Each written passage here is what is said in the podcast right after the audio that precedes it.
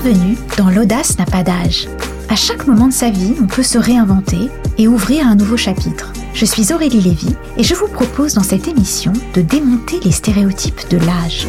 Un podcast proposé par Bayard et soutenu par AXA. Cette semaine, nous recevons la grande Sophie, auteure, compositeur et interprète, qui dans son dixième album défie le temps qui passe. Bonjour Sophie. Bonjour. Merci d'avoir accepté notre invitation. Je suis très heureuse de discuter avec vous aujourd'hui. Vous avez sorti à l'automne votre dernier album qui s'intitule La vie moderne. Vous êtes en tournée en ce moment. Euh, j'ai eu le plaisir de vous écouter à la Cigale, très chouette moment. Et là, vous êtes justement en pause. Comment est-ce que vous vous sentez? Ben Là, je suis assez heureuse euh, de tout ce qui s'est passé, justement, parce que la scène, c'est un moment euh, privilégié que j'attends toujours. Et c'est quand même un moment aussi fatigant. Donc, je suis très contente de prendre quelques jours de repos. Et puis, on revient en juin sur scène avec toute mon équipe. Donc, c'est euh, beaucoup de kilomètres, c'est retrouver des regards, c'est retrouver une chaleur humaine, tout simplement. Alors là, justement, bah, une des grandes thématiques de l'album et aussi la raison de votre présence aujourd'hui parmi nous, euh, la thématique, c'est le temps qui passe. Mmh. Avec le temps qui passe, on, ose aussi des choses qu'on n'osait pas avant. Là, sur cet album, par exemple, entre autres choses que vous osez, c'est de jouer au piano, parce que vous n'êtes pas pianiste. Qu'est-ce que vous osez aujourd'hui, à plus de 50 ans, euh, que vous n'osiez pas à 30 ans, par exemple? Déjà, euh, je crois que dès mes débuts, j'ai beaucoup osé sur scène. J'essayais vraiment plein de choses. je disais même ce qui me passait par la tête à la minute. Mmh. Après, j'ai un peu recadré tout ça. J'ai appris à diriger euh, différemment mon énergie parce que à mes débuts, j'étais un petit peu euh, la fusée qui passait et qui sortait de scène épuisée. Et, euh, et j'ai appris les silences avec le temps. J'ai appris à poser mon corps sur une scène aussi sans forcément bouger, sachant écouter l'autre aussi. Je, je, pense au travail que j'avais fait avec Delphine de Vigan, à la lecture musicale l'une et l'autre. mais avec les années, en fait, bah, j'ai surtout de l'expérience par rapport à ce que je ne veux plus faire, par rapport à ce que je veux faire aussi. J'ai dû apprivoiser le studio. C'était quelque chose de très particulier pour moi, le studio où on s'enferme, on est dans un lieu où on confronte aussi euh, ses goûts avec un réalisateur, on a parfois, on n'est pas forcément d'accord. Et tout ça, j'ai appris à le gérer et à m'affirmer aussi c'est souvent une, problématique qu'on rencontre avec le temps qui passe. On est un peu largué au niveau de la technologie. Vous avez l'air, au contraire, ah oui. Alors moi, je fais les choses souvent très à l'envers. Euh, je suis assez geek avec mon téléphone portable, bien que je le critique beaucoup. Mais euh, finalement, c'est une technologie qui me permet d'être plus libre et de, et de faire plus moi-même. C'est un petit peu paradoxal par rapport à ce que je peux raconter parfois. Mais, euh, mais la technologie m'a permis une plus grande liberté euh, dans mon expression et dans, dans ma création. Quand vous avez démarré la musique dans les années 90, on enregistrait sur quatre pistes. Oui, j'ai connu tout ça, oui. Ouais. Et donc, vous vous êtes formée. Comment ça marche? Vous le faites toute seule? J'ai la chance de vivre avec avec quelqu'un qui est informaticien déjà. Le fait d'apprendre au fur et à mesure les premières cartes son, tout ça, mon mari m'a beaucoup guidée et, et c'est vrai que j'étais un peu hermétique à tout ça. Ce sont des outils en fait. Euh, quand on les maîtrise, eh bien, on peut faire plus. C'est sûr que si on a un informaticien à la maison. C'est pratique. ouais, en effet, c'est la modernité, c'est le temps présent, c'est des sons aussi qui sont actuels. Je sais que c'était très important pour vous que le son soit très actuel pour cet album. Bah, c'est mon métier, euh, c'est mon métier aussi d'écouter, d'être curieuse, de me jeter à l'eau, d'essayer, de travailler mes sons, de les confronter aussi euh, à d'autres oreilles, euh, choisir les gens qui m'entourent, qui vont travailler sur un album avec moi. Euh, c'est aussi important parce que je leur fais confiance et quand on a le nez plongé dans un, un projet, on, on voit pas forcément tout, on n'entend pas forcément tout, on est trop dedans. Donc il faut savoir s'entourer. Mais justement, est-ce que vous avez délibérément choisi de collaborer avec des plus jeunes? Je pose la question pour tout ce qui est échange intergénérationnel parce que vous avez travaillé avec des plus jeunes, avec des, artistes plus âgés aussi. Oui. Bah, en fait, je me rends compte qu'il faut travailler avec des gens avec lesquels on se sent bien. Peu importe la génération à laquelle ils appartiennent, je vais peut-être euh, aller euh, parfois demander un avis sur une génération plus jeune euh, pour une question de son parfois, mais qui correspond à, un titre précis. Ce qui compte avant tout pour moi, c'est de me sentir bien avec la personne. Elle peut, elle peut être très très jeune et très très âgée. moi, j'aime bien relier les, les générations. La musique permet ça en plus. La musique permet ça. Elle est poreuse, elle est transgénérationnelle. Mon public est d'ailleurs comme ça. Je sens qu'il y a des, des plus jeunes, il y a des familles qui viennent. Le but, c'est pas de cloisonner les gens. Au contraire, c'est d'entendre différentes paroles. J'aime bien aller à la fin des concerts, euh, euh, signer des, petites dédicaces aux gens pour écouter leurs paroles aussi. Et on me raconte des histoires totalement différentes. En fonction, en fonction de l'âge. Et puis les générations après se succèdent. Et on a, euh, là par exemple, sur cette tournée, eh bien j'ai, des enfants qui m'ont connu quand ils avaient deux ans, c'était leur premier concert, et maintenant qui ont 24 ans. Et c'est super touchant d'entendre aussi euh, ce qu'ils ressentent sur, euh, sur les chansons de maintenant. Et je pense aussi que les, les gens, les femmes en particulier, sont très touchées par le fait que vous adressiez la question du temps qui passe. Vous vous êtes livré avec beaucoup de candeur sur, sur bah justement les, les les affres. J'en ai toujours parlé du temps qui passe. C'est quelque chose qui, euh, qui me poursuit. C'est quelque chose où je sais que j'ai un travail à faire là-dessus. Euh, Lequel? Euh, je crois qu'il y a des choses à accepter. On va tous au même endroit, hein. on finira tous pareil, mais il faut, il y a des petites étapes à, accepter. Et pour moi, la, cinquantaine a été très très difficile à, vivre. la société a fait beaucoup de progrès. Vous voyez, on est en pleine crise féministe et c'est très bien, c'est tant mieux. Mais du côté de d'accepter de, vieillir, euh, la société est très ingrate. Et on vous le fait remarquer, euh, c'est-à-dire que moi, dès que j'ai passé, on va dire, 45 euh, ans, j'ai eu des petits mots qui arrivaient dans ma vie, mais même de personnes très bienveillantes. C'est un vocabulaire qui, qui, qui change, en fait. en rencontrant des personnes avec qui je devais travailler, j'ai entendu le mot jeunisme qui apparaissait dans dans les deux sens, c'est-à-dire oh c'est bien tu ne fais pas du jeunisme, oh ou il ne faut pas que ton album fasse euh, euh, du jeunisme. Et, ce mot, je me suis demandé pourquoi il apparaissait dans ma vie alors que moi, euh, naïvement, j'avance avec les années et je suis très contente, je poursuis ce qui me plaît, d'écrire des chansons. J'ai vu en fait que j'avais peut-être basculé d'un autre côté et j'ai vu qu'on me poussait vers une autre direction qui s'appelle plutôt la sortie que l'entrée. Et ça n'a pas été évident à, accepter, mais il y a des choses à dépasser. Comment on fait? Comment, on fait? On est présent. Euh, être là aujourd'hui, être là sur scène, euh, continuer à avoir envie d'écrire des chansons parce qu'il faut avoir envie. Euh, je crois que je suis là, j'ai pas un tempérament de militante, je l'ai jamais eu, mais je sais prendre la parole quand il faut. Et le fait d'être présent, sans claironner, je pense que c'est un, un statut aussi. Euh, et, j'y tiens. Dès que j'ai commencé, dès mon premier album, en faisant une scène à Montreux, au Festival de Montreux dans le Off, un producteur était venu me trouver, j'avais 27 ans. Et euh, il m'avait dit ah, c'est bien ce que tu fais, euh, ça m'intéresse, tu as quel âge? Et je lui avais dit j'ai 27 ans. Il m'a dit ah non, c'est trop vieux.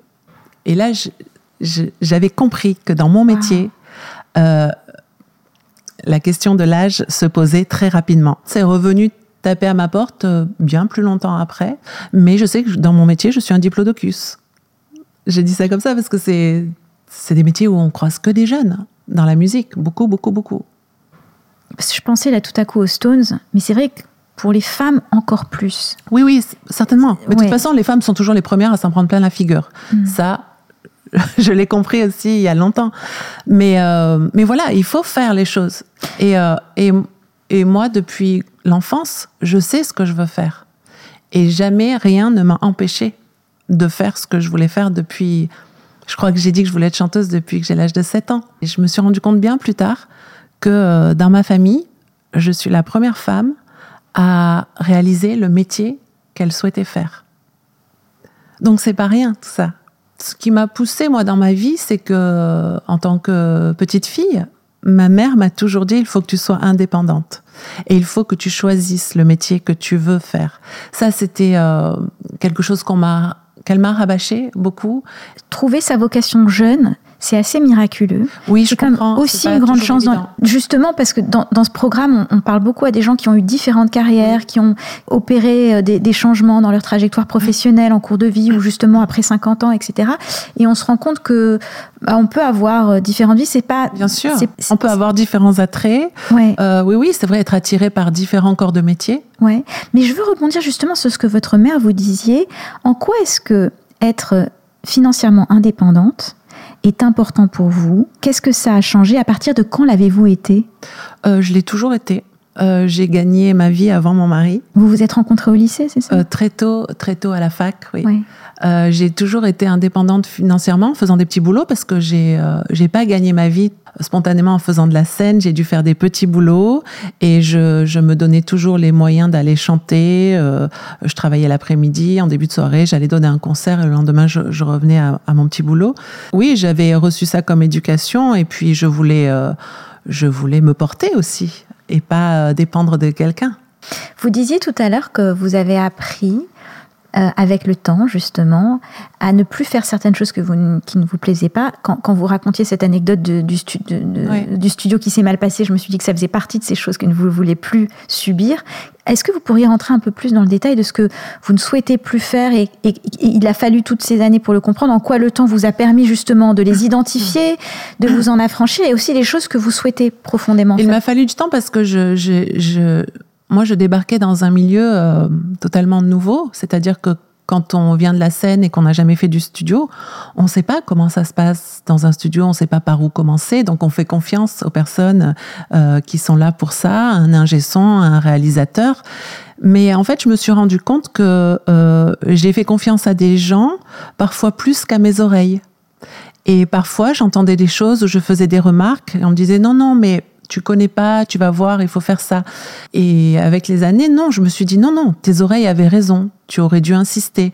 Et maintenant, euh, je, je, tiens tête quand je travaille avec une personne et qu'on n'est pas d'accord, ou sur un titre où on n'a pas de solution, je tiens tête jusqu'à satisfaire mes oreilles. Mais il a fallu passer par cette expérience et cette expérience, j'ai envie de dire qu'elle est un petit peu normale quand vous arrivez dans un milieu vous tâtonnez. Euh, c'est normal de faire confiance aussi à des gens qui, qui, ont, qui sont là pour ça. Donc vous faites, ouais, vous parlez de, de vous faire un peu plus confiance, mais ça, ça implique de mieux se connaître aussi. Euh, et c'est aussi un des avantages du temps qui passe. Bien sûr. En quoi est-ce que vous vous connaissez mieux? Euh, pour apprendre à se connaître, il faut aussi savoir écouter l'autre parce qu'on peut pas avoir une perception de soi entière et globale. J'écoute beaucoup et je sais prendre ce qu'il faut, c'est-à-dire que je vais pas forcément tout prendre de ce que me dit la personne, mais j'aime bien qu'on me fasse, euh, qu'on me dise les choses clairement. Je ne fais pas partie des artistes euh, à brosser dans le sens du poil. Euh, il y a beaucoup d'artistes comme ça qui aiment entendre tu es merveilleuse, ma chérie, c'est fantastique. Moi, je vais chercher les petits détails pour aller plus loin et, les choses qui ne que j'ai à améliorer. Donc il y a des choses pas forcément agréables à entendre, mais je peux les comprendre et je peux les travailler pour euh, arriver là où je veux aller. Parmi les questions liées au temps qui passe, il y a celle du, du corps qui change. Oui, j'en parle dans une chanson. Vous en parlez dans une chanson. Qu'est-ce que vous aimeriez dire aux femmes qui ont passé la cinquantaine, qui se questionnent, qui n'osent pas forcément certaines choses du fait de, de ces changements physiques. Vous-même, comment, comment avez-vous traversé cette période de, changement en, toute honnêteté? Euh, J'avais une chanson qui s'appelait Ma première ride sur mon troisième album, parce que on s'examine, je, m'examinais. Euh, ce qui est marrant, c'est que euh, le corps change, l'esprit pas, je trouve, ou évolue. faut accepter il y a des choses à accepter et se dire ah bah mince ça, ça tombe pas là où je pensais. Euh, mais finalement à partir du moment où votre état de santé est là c'est pas si grave on va dire. Depuis que vous avez passé la cinquantaine est-ce que vous avez changé votre rapport à votre corps et la façon dont vous préparez aussi d'ailleurs vos tournées etc pas vraiment. J'ai de la chance d'avoir une une santé et des cordes vocales en béton parce que c'est important par rapport à la scène. Alors je continue un petit peu inconsciemment et un petit peu de façon très adolescente. Je pense que vous, c'est pareil. Un matin, on peut se lever, on a 8 ans, et puis le lendemain, on a 91 ans. Euh, je crois que c'est un petit peu chez tout le monde comme ça. On parlait de la scène, de l'énergie, de la santé. Vous avez une pêche phénoménale. Vous êtes aussi extrêmement généreuse sur scène. J'ai l'impression qu'il y a un lien entre donner, donner de soi, être généreux, et justement euh, avoir une, énergie qui défilage. En fait, moi, depuis longtemps, la scène, c'est un jeu, J-E-U. Quand je suis sur scène, on ne peut pas m'emmerder, quoi. voilà, je suis dans le présent et je fais ce que je veux. Donc, euh, à partir du moment où je fais ce que je veux, j'aime bien partager, jouer avec l'autre, euh, euh, aller taquiner parfois le public ou aller le toucher ou aller, voilà, c'est faire passer un bon moment aux autres. Je sais que les gens n'ont pas des vies si simples que ça.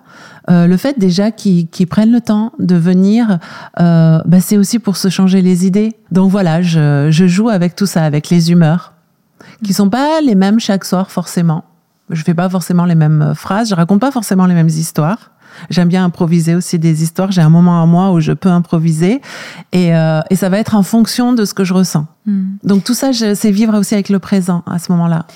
Mais c'est intéressant que vous parliez du présent parce que le seul endroit finalement où le temps qui passe n'a pas d'incidence, c'est dans l'instant présent.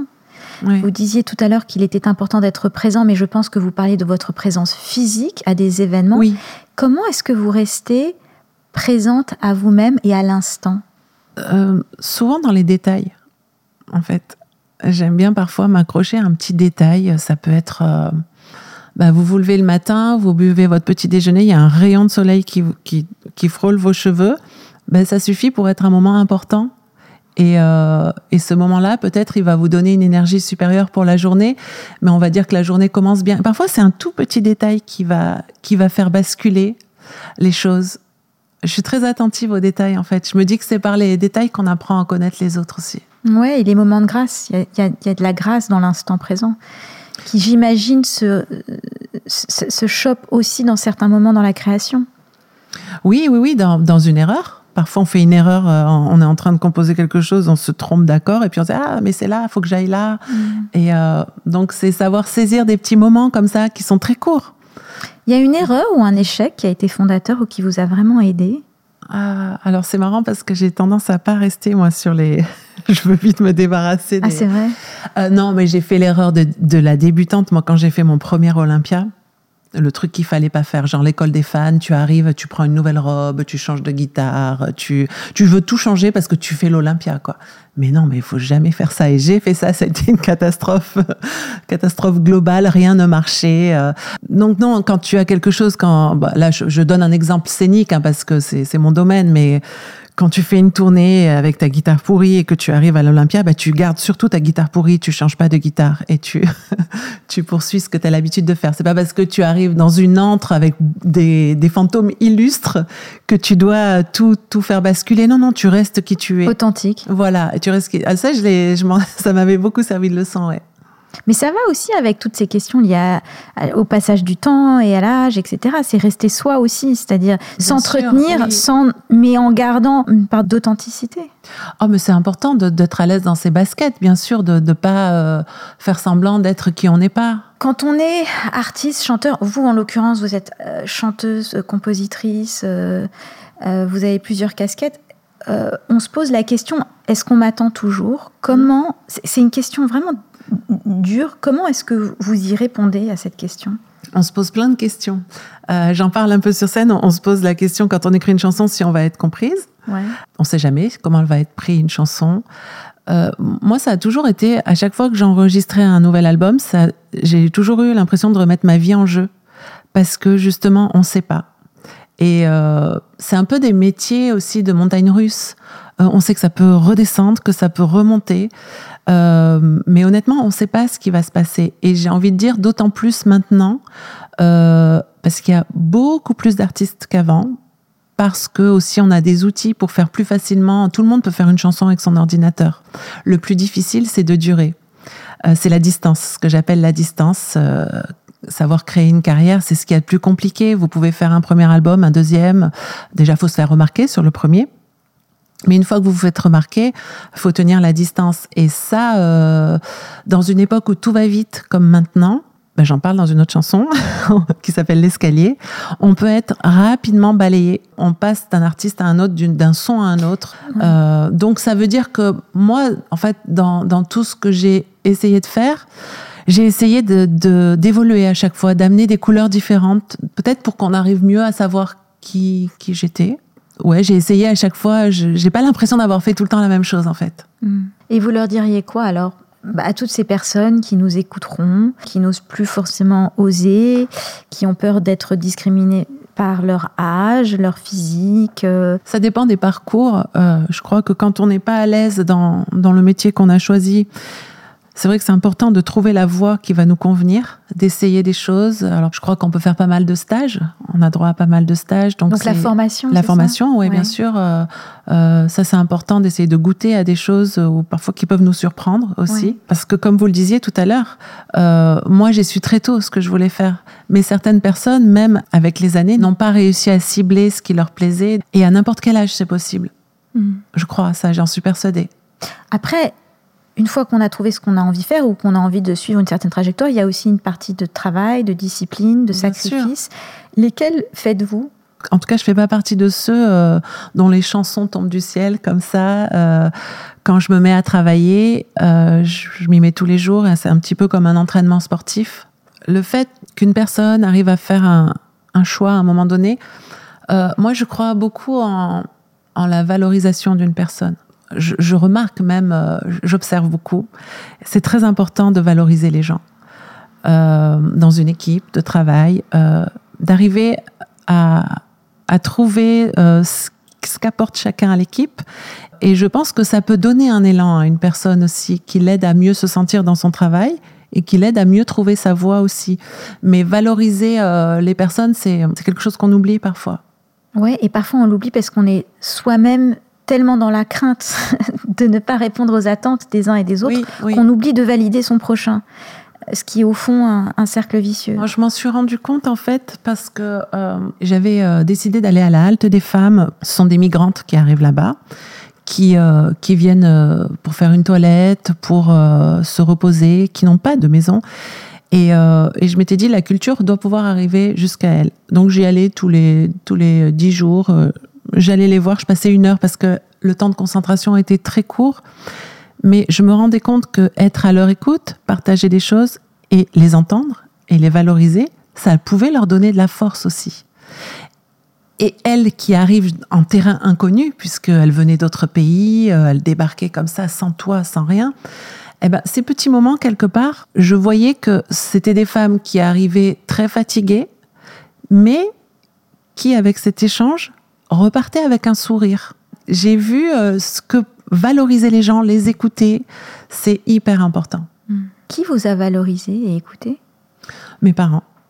Dès que j'ai dit que je voulais être chanteuse, ils m'ont jamais dit Oh non, mais arrête. Euh, non, non, mais c'est pas possible. Non, au contraire, ils m'ont toujours prise au sérieux. Petit questionnaire de la fin? Oui. Allez, on y va. En quoi le temps vous a réussi, Sophie?